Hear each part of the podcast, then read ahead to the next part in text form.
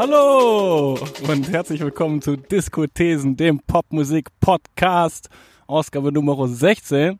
Heute mit einer besonderen Premiere. Wir haben uns nämlich nach, ich glaube, drei Monaten Podcast-Geschichte inzwischen das erste Mal nicht im Internet verabredet, sondern face-to-face in einem schönen Berliner Park an der frischen Luft es wird also hoffentlich eine ganz andere Gesprächsdynamik und Intensität heute sein. Kann auch sein, dass der Sound ein bisschen anders ist, dass man zwischendurch bellende Hunde und schreiende Babys hört.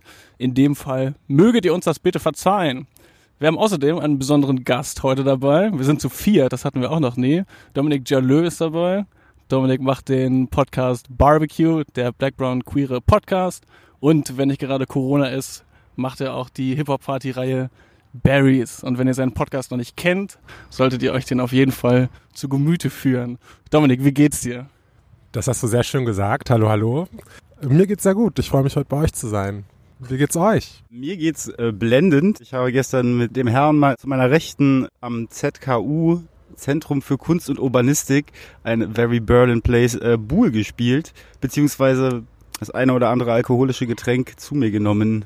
Karina, wie geht es dir denn heute? Schön, dass immer die Überleitung erfolgt zu mir, wenn es um alkoholische Getränke geht. mir geht's gut. Ich habe gestern eine, eine Beyoncé-Doku gesehen aus 2013. Und die soll aber gar nicht gehen. Trotzdem ist Beyoncé unser Thema. Und vielleicht möchte Mattes ein bisschen anteasern, womit wir uns heute so beschäftigen. Sehr gut, Karina hat schon angeteasert. Wir haben uns an diesem sonnigen Nachmittag am Park viel vorgenommen, nämlich das neue Visual-Album von Beyoncé mit dem Titel Black is King, das an diesem Freitag exklusiv bei Disney Plus erschienen ist und basiert auf dem Album The Lion King The Gift, dem Soundtrack-Sampler, den Beyoncé letztes Jahr zum Film König der Löwen kuratiert hat. Das sind also ganz schön viele Moving Parts, wie man so schön sagt durch die wir uns hier bewegen können. Was ist ein Visual-Album? Was ist ein Soundtrack-Album? Erfindet Beyoncé da irgendwelche neuen Formate? Was soll das mit dieser Exklusivität? Wir mussten ja schon ewig warten, bis das letzte Album Lemonade auf Spotify verfügbar war, weil Beyoncé Anteilseignerin von Tidal ist. Jetzt braucht man also ein Disney Plus-Abo. Ist Disney überhaupt ein Unternehmen, das man unterstützen möchte? Wieso arbeitet Beyoncé ausgerechnet mit Disney? Wieso zur Hölle braucht es eigentlich dieses König der Löwen Remake? Sind diese ganzen fotorealistischen Neuauflagen von Zeichentrickfilmen nicht auch irgendwie etwas merkwürdig. Wieso können diese Löwen nicht einfach gezeichnet sein?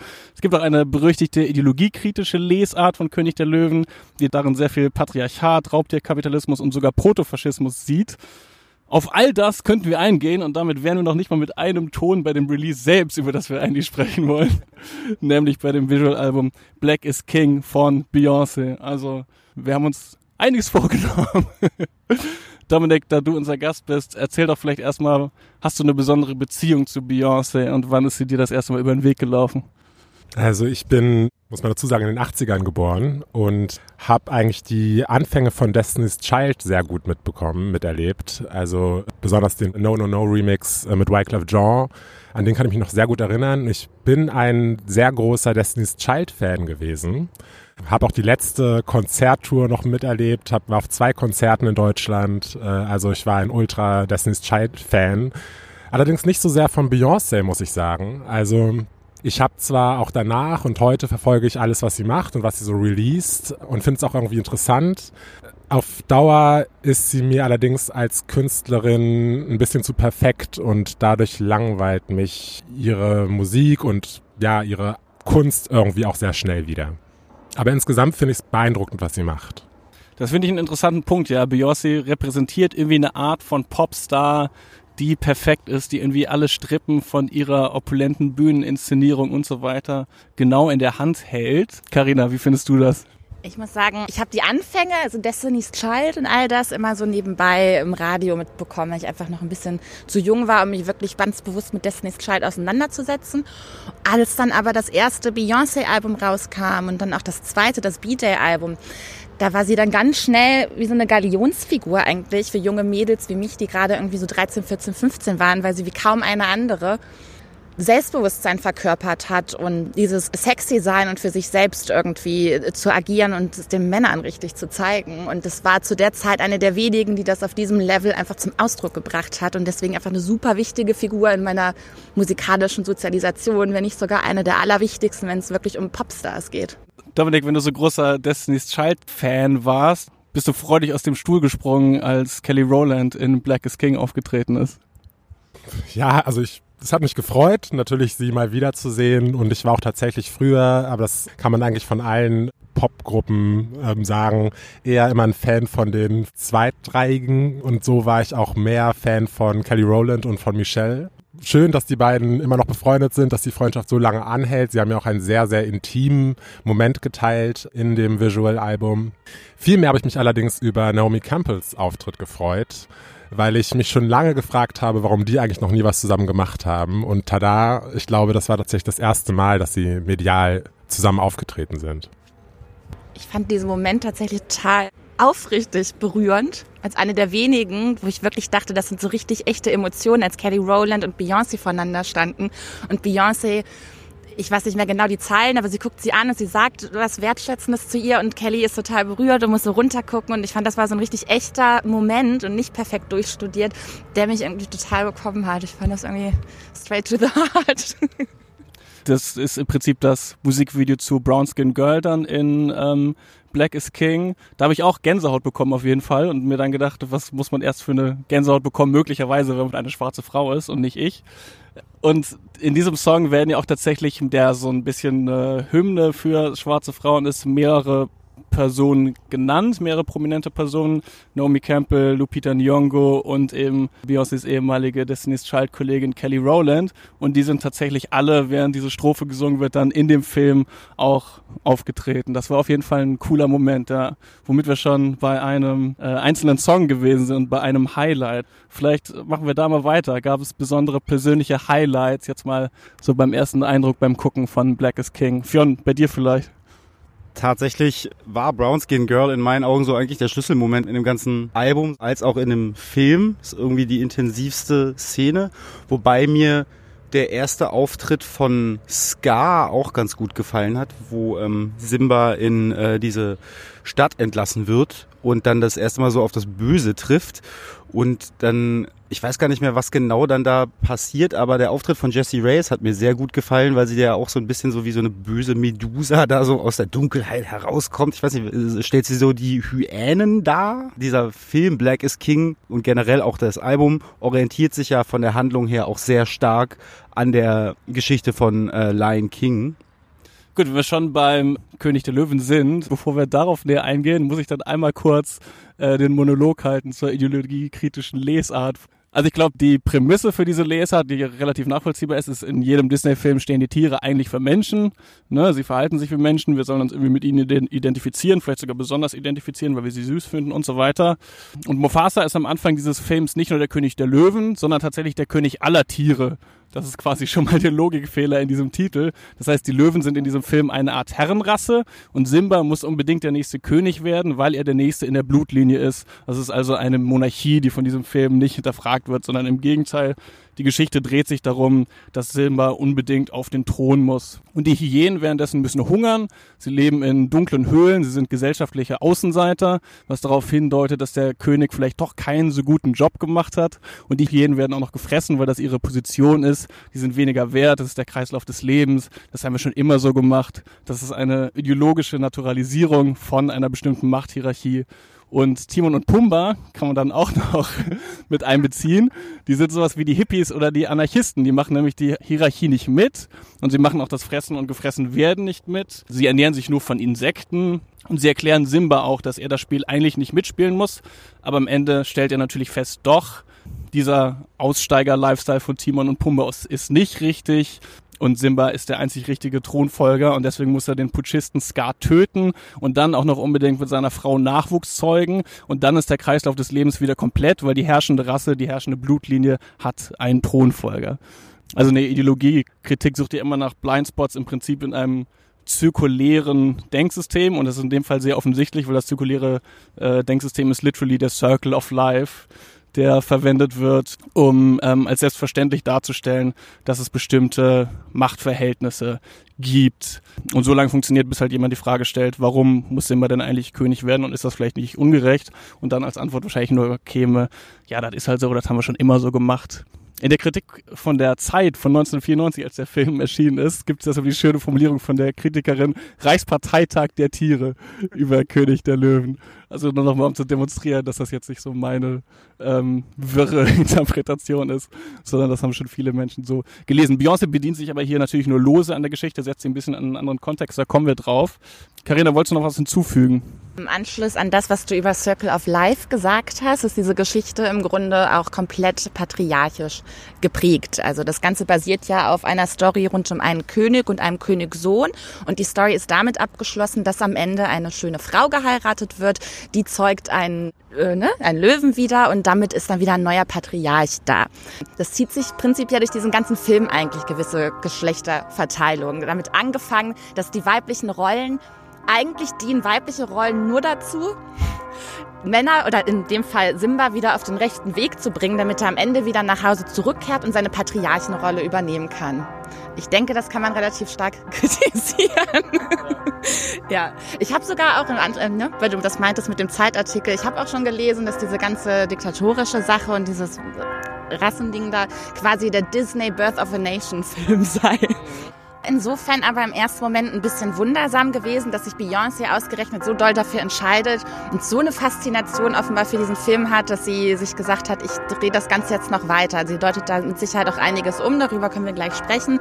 Aber erstmal war ich so ein bisschen, wie schafft sie denn das jetzt, davon so wegzukommen von all dem, was wir gerade gesagt haben? Noch dazu bedient sie sich ja auch an vielen biblischen ähm, Symboliken und auch biblischen Geschichten. Das Ganze fängt ja an mit quasi eigentlich der Geschichte von Moses, also dem, ähm, dem Binsenkörbchen, das auf dem Nil schwimmt.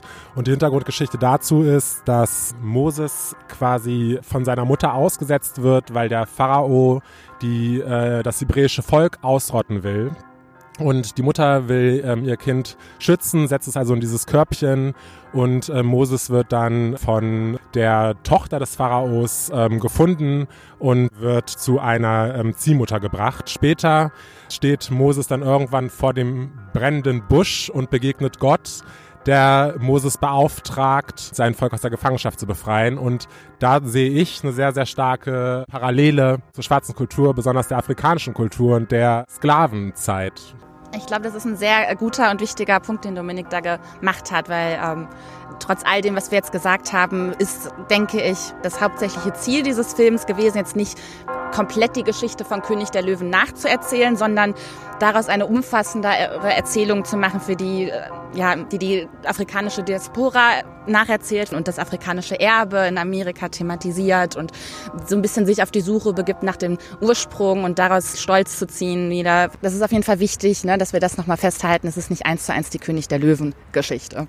Ja, vielleicht kann man ja sogar noch mal so ein paar Szenen rausgreifen, ähm, wo man zeigen kann, wie sie das sogar umdeutet, weil sie das in diesen Kontext Black Pride oder African Pride setzt. Es gibt eine Stelle, an der ein Mann sagt, systematically, we've had so much taken from us. Being a king is taking what's yours, but not for selfish reasons, but to build up the community.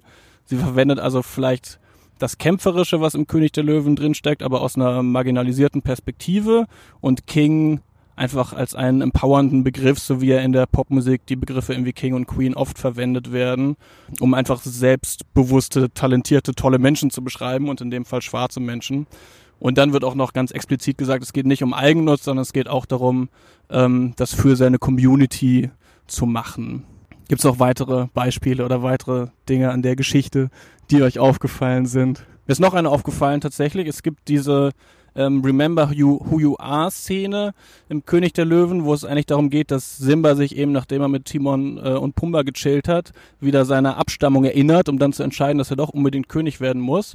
Und Beyoncé bezieht das auf Representation und sagt, to live so long without reflection might make you wonder if you even exist und drückt also aus, dass sie schwarze Menschen repräsentiert sehen will, um daraus Selbstbewusstsein zu entwickeln und dann wird ähm, Dialog aus dem König der Löwen-Film von letztem Jahr eins zu eins eingespielt und hat aber dann in dem Kontext irgendwie eine ganz andere Bedeutung.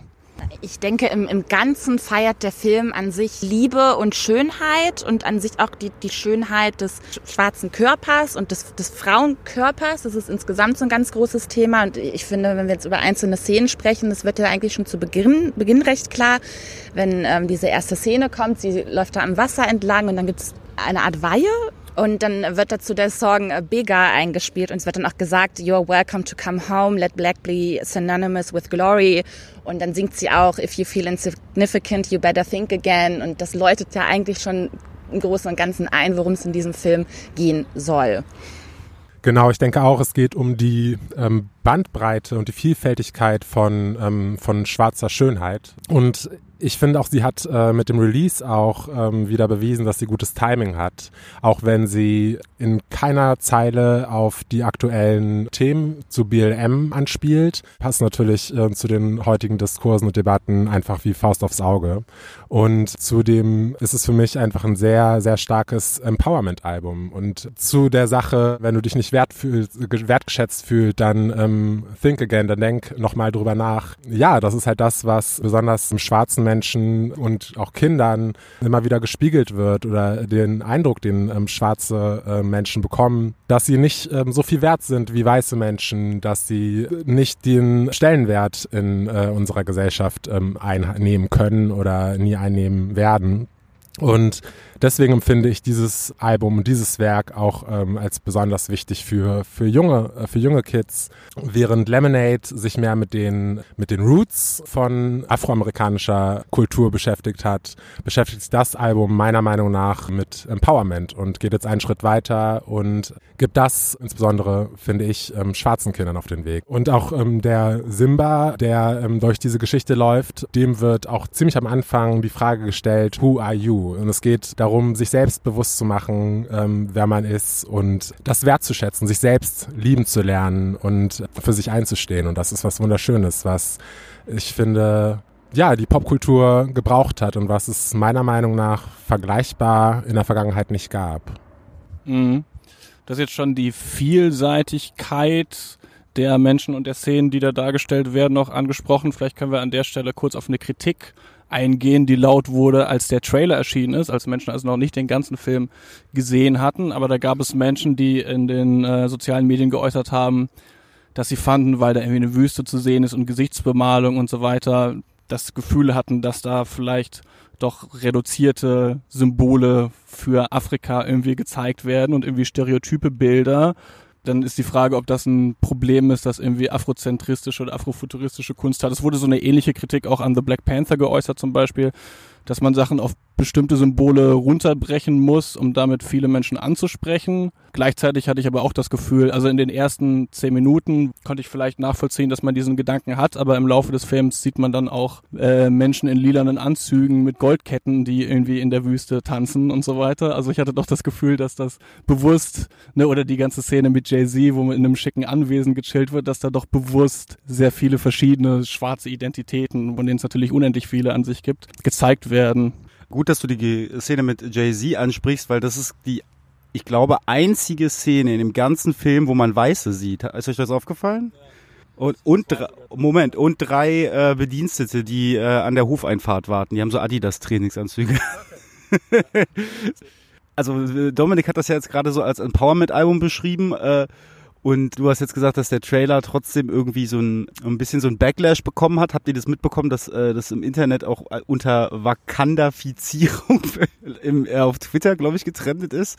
Also ich habe so ein bisschen den Eindruck, dass gerade bei den Visuals, dass es sehr tribal ist irgendwie und dann doch irgendwie die Kritik, dass es so einseitig ist und irgendwie nicht den kompletten afrikanischen Kontinent abbildet in seiner Vielfältigkeit, das trifft schon irgendwie zu. Und auch gerade wenn du halt das auf, von der musikalischen Seite aus betrachtest, sie hat ja auch das als Love Letter to Africa bezeichnet und dann wurde da ja auch kritisiert, dass gar keine ostafrikanischen Popkünstler oder sonst irgendwas da äh, stattfindet, was also eigentlich nur westafrikanische Sachen. Und die Story ist ja auch in Kenia und Tansania verortet von König der Löwen. Und da kann man ja schon auch mal Kritik äußern, dass es ein sehr einseitiges Bild ist und die Begründung daher würde ich sagen, ist relativ einfach. Du hast halt schon durch Niger Pop und diese ganzen Geschichten, die seit ein paar Jahren auch in den US-amerikanischen Markt vordringen, schon äh, eine relativ einfache Situation, das zu verkommerzialisieren. Und Kenia hat schlicht und ergreifend keinen Popstar, bei dem das auch so laufen könnte. Und jemand wie Beyoncé hätte eigentlich den kenianischen Popstar nehmen können und auf dem Album platzieren können und genau dann so ein Breakthrough-Ding zu machen. Das finde ich irgendwie Chance verpasst. Ich finde, dass man das durchaus als Kritik ansprechen kann. Ich finde, sie äh, bildet in keiner Weise das ähm, Afrika der heutigen Zeit ab. Ich denke aber auch, dass Beyoncé eine sehr kluge Geschäftsfrau ist und dass sie weiß, wo ihre Käuferschaft liegt. Und die liegt in der westlichen Welt. Und ähm, uns will sie hier natürlich irgendwo auch was verkaufen, was wir schon kennen, was wir auch erwarten, wenn wir an Afrika denken. Und das ist, sind eben Symboliken und ähm, ein wilder Mix aus kulturellen Einflüssen. Also wenn es darum geht, inwiefern, weil ich glaube, man kann schon sagen, dass Beyoncé dieses Album auch als das letztes Jahr schon erschienen ist, genutzt hat, um irgendwie eine Plattform zu schaffen, ne, wo sie oft selbst zurückgetreten ist und auch KünstlerInnen doch aus vielen verschiedenen Orten, also viele aus Nigeria, das ist richtig, weil einfach was irgendwie Afrobeats und den äh, internationalen Einfluss betrifft, einfach nigerianische Musik viel, viel größere Aufmerksamkeit hat als Musik irgendwie aus Zentral- oder Ostafrika. Aber sie hat eben auch Leute aus UK, aus den Staaten. Sie hat Kendrick, aber auch eine Newcomerin wie, wie Tierra Wack. Sie hat auch Musiker aus Kamerun und aus Südafrika. Und wenn man das vergleicht mit Leuten wie zum Beispiel Drake of More Life, der ja auch verschiedenste Einflüsse verwendet und dann doch eher dafür kritisiert wird, dass er die eher weichspült und sein eigenes Gesicht da drauf klatscht und sie appropriiert, wäre mein Eindruck, im Gegensatz dazu macht Beyoncé das gut und vielleicht ist es auch schwierig, ähm, von ihr zu viel zu erwarten oder irgendwie so einen Absolutheitsanspruch daran zu haben. Vor allen Dingen darf man ja nicht vergessen, dass äh, Beyoncé sich eigentlich öffentlich so thematisch erst seit äh, Lemonade zu ihren schwarzen Roots bekennt. Ja, vorher ähm, hat man dafür nicht wirklich was gespürt. Man hat ihr früher auch oft nachgesagt, dass sie ähm, sich weißer macht, dass sie sich quasi ähm, für den weißen Markt anbietet.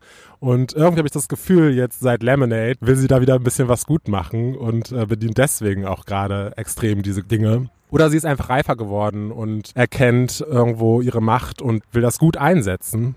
Ich äh, finde bemerkenswert an dieser ganzen äh, Debatte, die wir hier führen, ist, dass Beyoncé so eine Deutungshoheit einfach zugeschrieben wird und sie irgendwie die relevanteste Popkünstlerin unserer heutigen Zeit ist.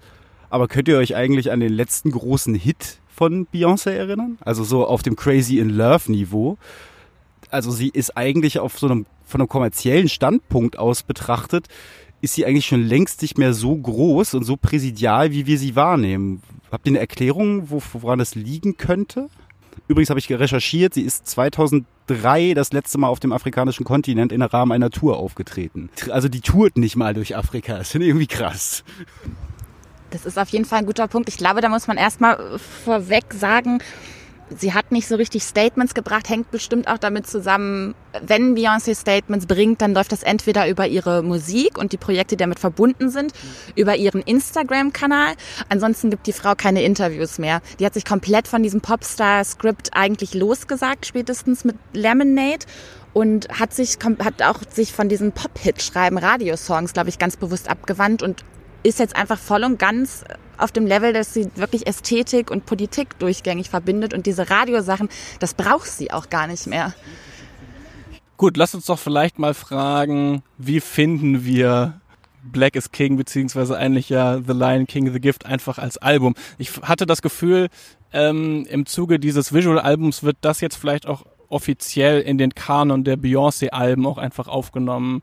Weil vorher war die Version davon, die man hören konnte, eine, wo auch zwischendurch Audioausschnitte aus dem Film drin waren. Jetzt hat man quasi nur die Songs und den neuen Song The Black Parade noch dazu. Und ich hatte das Gefühl, jetzt ist das so ein bisschen als Beyoncé-Album kanonisiert. Und wir haben schon darüber gesprochen, sie ist da irgendwie als Kuratorin. Sie gibt vielen äh, KünstlerInnen eine Plattform, gerade zum Beispiel nigerianischen Afrobeats-KünstlerInnen. Wenn man das als Sampler begreift, würde ich vermuten, kann man sagen, dass das ziemlich gut funktioniert. Aber gefällt uns das als Beyoncé-Album oder funktioniert das als Album?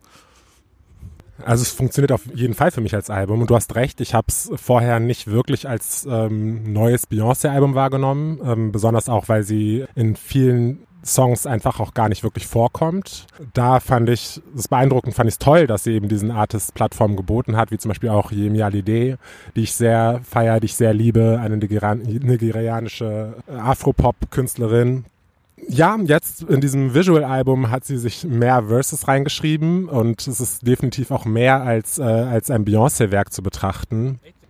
Genau. Ich finde, dass diese Interludes rausgenommen wurden, in denen nochmal explizit äh, Filmzitate kommen, macht das ganze Album natürlich insgesamt funktionaler als, als Album als solches. Ich muss sagen, das hat viel beigetragen, weil mich diese, diese Story an sich, ich bin, wie man schon raushören konnte, kein König der Löwen-Fan und es ist natürlich auch nicht toll im Hörfluss.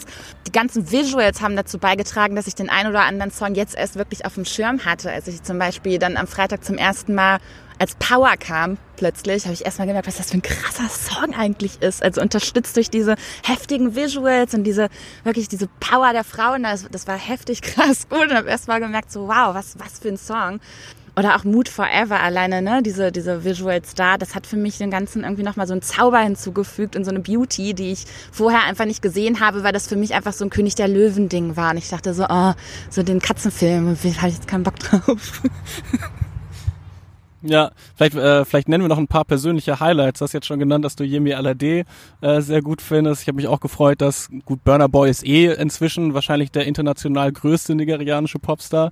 Ähm, genau. Oder Mr. Easy. Mein, äh, mein Hit, den ich tatsächlich, als das letztes Jahr rauskam und ich das irgendwie nur ein, zwei Mal eigentlich gehört habe, äh, den ich dann aber trotzdem schon in der Heavy Rotation hatte seitdem, war ähm, Water, der Song mit Pharrell und Salati. Ähm, genau, gibt's auch weitere persönliche Highlights. Mir hat jetzt Power auch sehr gut gefallen, auf jeden Fall in dem Moment. Oder Don't Jealous Me. Aber vor allem, tatsächlich habe ich das Gefühl, vor allem die, die Songs mit vielen Gästen, die Afrobeat-Songs und am wenigsten tatsächlich die Beyoncé-Solo-Songs. Ja, ich merke, das beschränkt sich schon auf wenige Songs mit den Highlights, weil ich würde auch sagen, ähm, Don't Jealous Me äh, und Power sind meine persönlichen Highlights und das sind eigentlich auch die einzigen Songs, die dann in irgendwelchen Playlists von mir gelandet sind. Tatsächlich Water und vielleicht liegt es auch an Pharrell Williams, weil ich ähm, kein großer Pharrell Williams Fan bin, fand ich eher langweilig tatsächlich. Water fand ich, äh, war jetzt auch nicht gerade eins meiner Highlights. Ich hatte das Gefühl, letzten Endes, der wurde, es klang so, als sei der jetzt nochmal so am Ende hinzugeschrieben worden. Eigentlich geht es die ganze Zeit nur darum, dass sie sich am Wasser treffen. Ich habe das Gefühl, das ist das Einzige, worum es in dem Song inhaltlich geht, oder? Ja, da merkt man, wie wir unterschiedlich Musik hören. Ich höre halt Musik tatsächlich ohne groß auf Texte zu achten in der Regel. Und irgendwie hat mir, glaube ich, so, so, so, so die Bassline und die Produktion von dem Track einfach ziemlich gut gefallen. Fia, und dein Highlight? Wir haben ja schon drüber gesprochen, aber Brown Skin Girl ist in meinen Augen eigentlich so das Highlight. Es kommt auch in der Mitte, also das hat mich sehr getoucht. Und äh, Mood Forever, den fand ich tatsächlich gut, aber das liegt vor allen Dingen an dem Sample, weil das, ich glaube, ein Afrobeat Sample ist. Also nicht Afrobeat, sondern Afrobeat, Fela Kuti. Und das ist dann doch so ein Bridging the Gap zu der Vergangenheit in der Popkultur von Westafrika. Das fand ich cool. Fionn hatte eine Beobachtung, wo es jetzt um popkulturelle Referenzen ging und hatte einen Moment, in dem er uns mitgeteilt hat, dass Michael Jackson doch sehr stolz auf Beyoncé jetzt wäre. Das kannst du doch nochmal ausführen. Nee, es ist ja einfach dieses pompöse, diese wahnsinnige Inszenierung dieses Films. Also fast äh, sekündlich wechselt die ihre Frisur, ihre Kleider. So das Setting ist immer wahnsinnig durch, durchgestylt.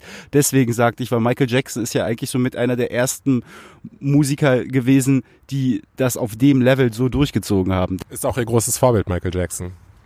Ich fand, dieser Film hört sich so unfassbar aufregend, finde ich, an sich an dieses ältere Konzept von richtig krassen Musikvideos. Das fand ich einfach wahnsinnig geil. Da passiert irgendwie, ah, du hast nur so drei Sekunden immer so einen Blick und bam, kommt was anderes und schon hat sie wieder irgendwie was anderes an und das ist die ganze Zeit so ein Exzess an Visuals, ähm, was man, ich stelle mal die These auf, heute weniger teilweise hat ähm, und das ähm, fand ich unfassbar gut und das zelebriert auch an sich so viel Gut, teilweise auch sehr viel Materialistisches, das müssen wir dazu sagen, aber ist vielleicht nochmal ein extra Punkt, welche Rolle Kapitalismus in dem Fall auch spielt und Beyoncé und Jay-Z auch insgesamt nach außen tragen. Dieses äh, Black Businessman-Ding von Jay-Z, drückt sich das vielleicht auch dadurch aus, dass also habe ich jetzt gar nicht drüber nachgedacht, aber dass dieser Film so opulent ist und dass die Szene, in der Jay-Z auftritt, natürlich auch gerade die ist, wo sie in so einer riesigen Villa chillen und Bedienstete haben. Finden wir das kritikwürdig oder funktioniert das aufgrund der Aufstiegsperspektive bei Jay-Z und aufgrund des Vorbildcharakters irgendwie als Black Billionaires? Genau das ist es. Ähm, das würde ich ähm, so sehen, dass die einen Vorbild, eine Vorbildfunktion sind für, äh, für junge äh, afroamerikanische Kids ähm, aus äh, schlechteren Verhältnissen, mit der sie zeigen, ja, ihr könnt es auch schaffen, wenn ihr euch nur Mühe gebt. wenn ihr euch Mühe gebt, wenn ihr ähm, zumindest, dass es möglich ist für ähm, afroamerikanische äh, Kids, für schwarze Menschen eben auch diesen Status zu erlangen. Ich finde das auch im Hip-Hop allgemein gar nicht so ähm, verwerflich, dass sich eben mit, mit Ruhm und mit äh, Ketten gebrüstet wird. Wenn das nur der Fall ist, wird es irgendwann langweilig.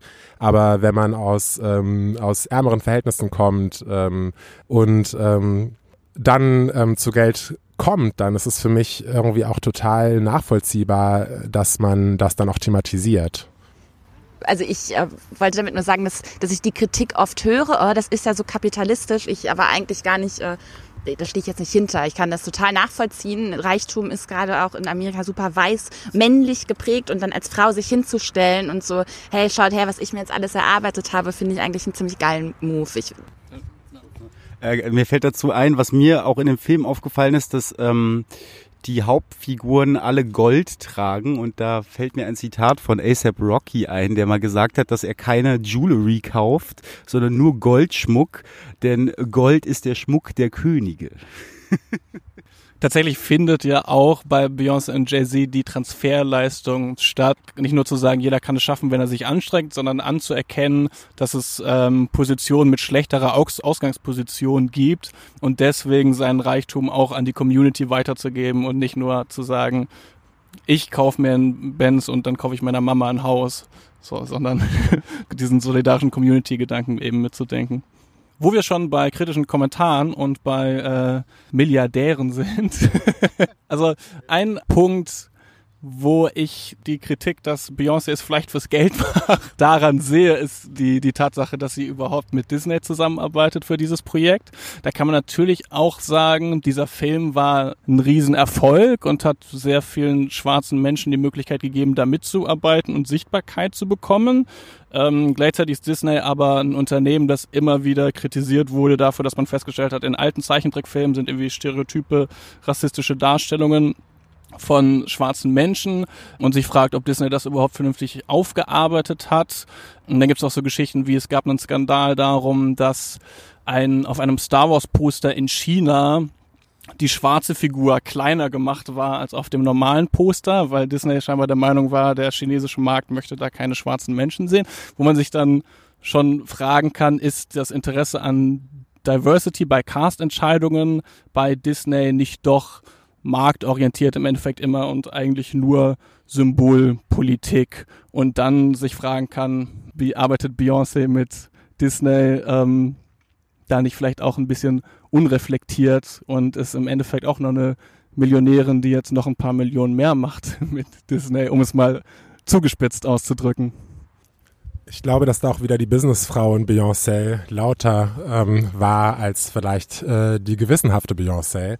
Aber es ist ja in einigen ähm, Bereichen so. Auch bei dem ähm, Beyoncé-Album, in dem sie Female Empowerment so thematisiert hat, ähm, war es so, dass sie ähm, letztendlich nur mit äh, männlichen Regisseuren zum Beispiel gearbeitet hat und ähm, gar nicht so viele äh, Frauen mit diesem Album supportet hat. Ich finde in dem Fall, ich meine, wie lange äh, hatte sie diesen Deal schon in der Tasche? Ja, also da ging voraus das Lion King Album mit Disney. Ähm, ich denke, da war auch schon klar, dass dieses Visual Album folgen wird. Sie hat ja gesagt, dass sie ein Jahr gearbeitet hat daran dafür wird sie unheimlich viel Geld bekommen haben. Und ähm, wie auch schon gesagt wurde, ihr letzter Nummer 1 Hit in, ähm, in Deutschland war Beautiful Liar. Das liegt auch schon extrem lange zurück. Ich meine, sie war in Deutschland nie so die Nummer 1 ähm. Ja, sie war immer eher so manchmal Top 10 oder Top 20.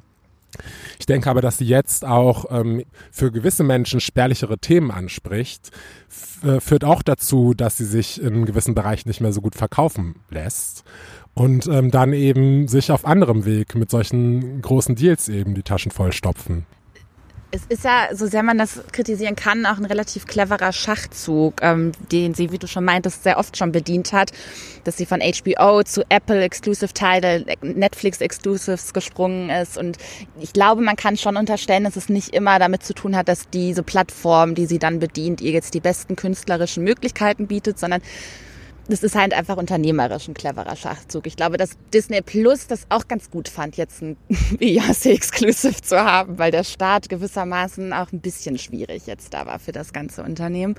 Ich glaube, das ist dann so eine Win-Win-Situation. Darüber haben wir letztens auch gesprochen in, im Zusammenhang mit Corona und dem Disney Plus Start und äh, da gibt's aber verschiedene Meinungen zu. Andere haben halt die These aufgestellt, dass Disney Plus durch Corona einen wahnsinnigen Zulauf bekommen hat, weil die ganzen Kinder quasi zu Hause beschäftigt werden mussten. Bezüglich der Businessfrau Beyoncé habe ich übrigens, jetzt werde ich hier von einer Wespe angegriffen.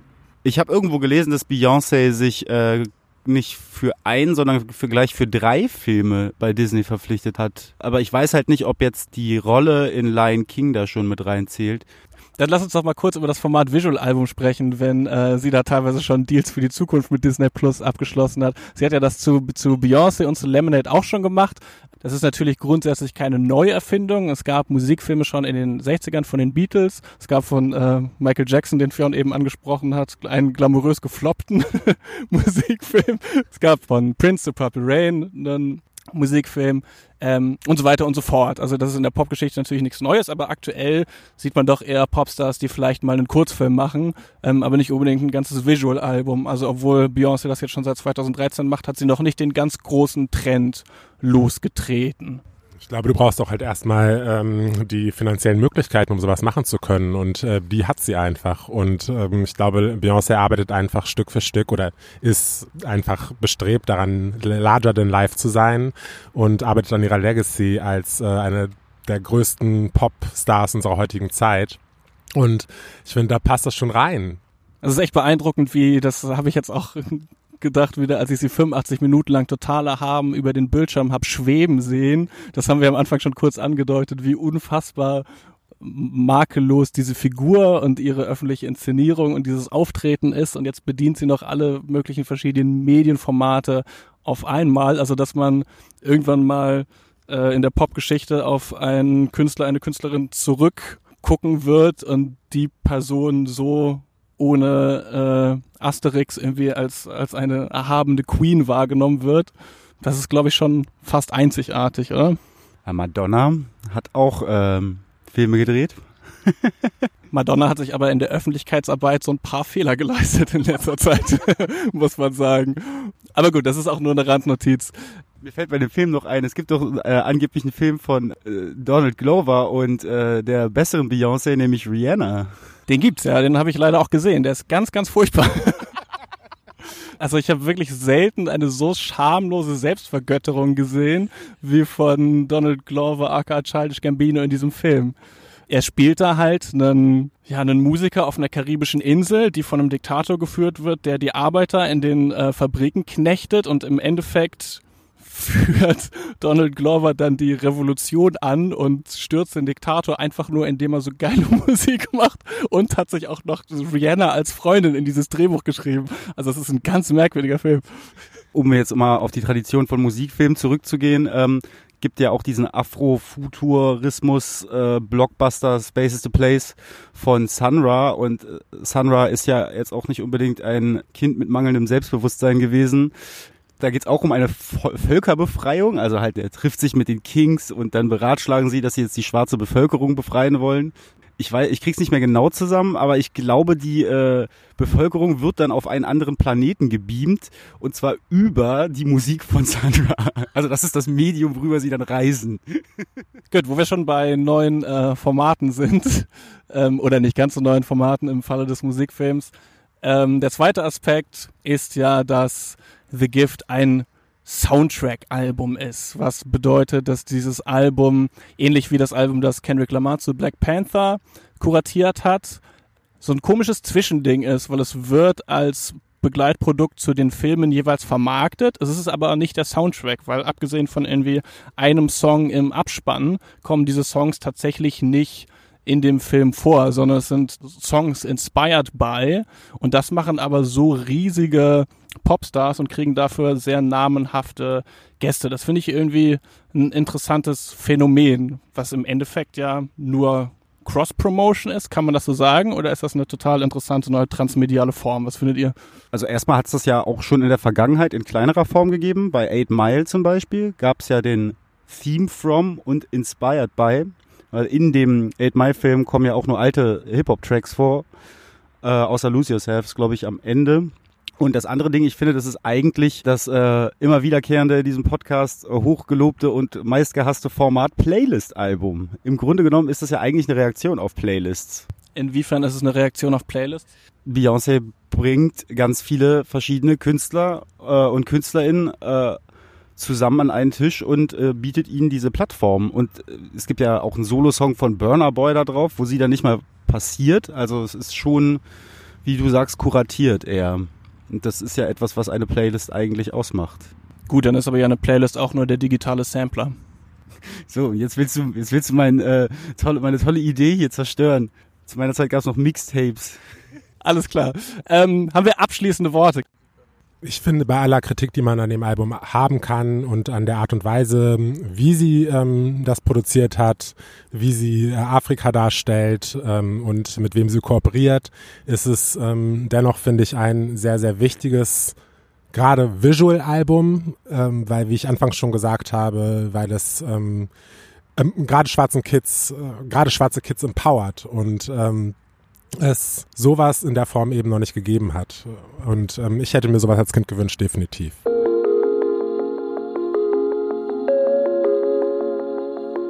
Willkommen zu unserem Segment Songs der Woche. Diese Woche besonders schön für alle unsere HörerInnen, die hoffentlich unsere Spotify-Playlist Songs of the Week abonniert haben. Gleich vier neue Songs, die ihr euch dort zu Gemüte führen könnt. Carina, das ist total gut, dass du mich jetzt als erstes zu Wort kommen lässt. Ich hatte ehrlich gesagt nicht so viele Highlights die Woche. Mein Highlight war dann wirklich My Power von Beyoncé von dem Album. Deswegen habe ich mir den rausgesucht. Ich finde den unfassbar krass, den krassesten Song seit Formation, der sich voll und ganz ums, ums Frausein dreht. Ich finde, in diesem Song steckt in vier Minuten unfassbar viel drin. Wahnsinnig krasse Bassline. Ich finde, Tiara Wack ähm, stiehlt ihr schon fast die, die Show bei ihrem Verse. Der ist unfassbar gut einfach, wie so Feuerwelle, die sie abfeuert. Das ist ähm, total krass. Und ich, was Dominik schon gesagt hat, dass dieser Song irgendwie sowas auch an die nächsten Generations weitergeben will, wird in dem Video auch nochmal total gut untermauert, in dem Blue Ivy dort steht und super krass selbstbewusst da einfach abflext quasi schon. Ja, und ich finde, das ist der Song, der einfach hängen geblieben ist und mich die ganze Woche begleitet hat. Nicht direkt ein neuer Song, aber ein neu lieben gelernter Song. Fionn. Äh, mein Song der Woche sollte eigentlich von äh, Brandy sein, weil die am Freitag ein Album veröffentlicht hat und ich hatte gedacht, das passt auch so ein bisschen zu Beyoncé, das ist halt so 90er Jahre R&B Linie. Leider ist das Album relativ langweilig, deswegen habe ich mich für äh, C von Crow entschieden. einfach um die Playlist ein bisschen zu torpedieren. Denn das ist ein, einer der, der inhaltlich aussagekräftigsten Deutsch-Rap-Songs der letzten sechs Monate. Und äh, ihr könnt ihn euch einfach anhören, dann wisst ihr, was ich meine. Ja, ich habe lange überlegt, ob ich jetzt das neue ähm, Lied von Cupcake nehme oder den neuen Release von Asap Ferg aber bin dann gestern Abend auf das erste Release von dem Kreuzberger Artist Sita Messer gestoßen. Er wird das selber wahrscheinlich nicht mögen, dass ich diesen Vergleich anstelle, aber wenn ihr Alexander Markus mögt, dann werdet ihr Sita Messer lieben. Wellensittich. Alles klar, wir teasen heute alle die Songs so geil. mein Song der Woche ist äh, Lockdown von Coffee. Ähm, es ist nämlich höchste Zeit, dass wir mal Musik aus Jamaika in der Playlist haben. Coffee ist eine inzwischen, glaube ich, 20-jährige äh, Reggae and Beyond Künstlerin aus Spanish Town, Jamaica, die innerhalb der letzten zwei Jahre einen sehr rasanten Aufstieg gehabt hat. Vor allem war dafür verantwortlich der Song Toast. Wenn man letztes Jahr auf Reggae Dancehall Partys war oder auf karibischen Karnevalsveranstaltungen, war dieser Song allgegenwärtig. Dazu ist dann die EP Rapture erschienen letztes Jahr und für die EP Rapture wurde Coffee tatsächlich die erste weibliche Künstlerin, die jemals einen Grammy fürs beste Reggae-Album gewonnen hat. Das hat bis 2019 gedauert und es war die damals 19-jährige Coffee aus Spanish Town, Jamaika. Ich hatte auch die Freude, äh, Coffee schon mal zu interviewen und ins Juice Magazin ein Porträt zu schreiben. Wenn ihr das lesen wollt, das gibt es doch im Internet. Coffee ist so ein bisschen inspiriert von Leuten wie Chronix und Protege, also so einer neuen Generation von Reggae-Artists, die im Sound ein bisschen offener und vielseitiger sind als so die alte Garde, wo also irgendwie auch mal eine 808 zu hören ist, die aber nicht die Lyrics haben, wie sie viele Dancehall-Artists haben, wo es dann irgendwie viel um äh, Party- und Gangster-Lifestyle geht, sondern eher so die sozialkritischen Lyrics und die Rastafari-treuen Lyrics. Um Rastafari geht jetzt bei Coffee nicht so viel, aber sie hat äh, ich sag mal, cleane und äh, positiv und lebensfroh eingestellte Lyrics in der Regel.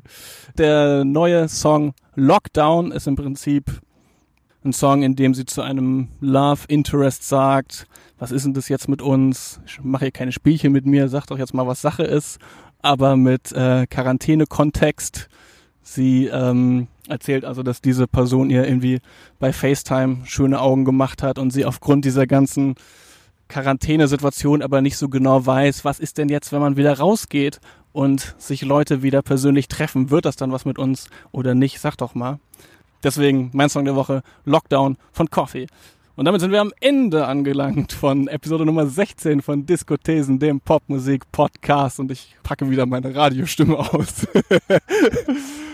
Dominik, es war total schön, dass du dabei warst ähm, und deine Beyoncé-Expertise mit uns geteilt hast. Wie gesagt, hört den äh, Podcast Barbecue, der Black Brown Queere Podcast von Dominik und Suher. Und bis dahin, macht's gut, hört ganz viel Musik ähm, und seid wie Beyoncé. Tschüss!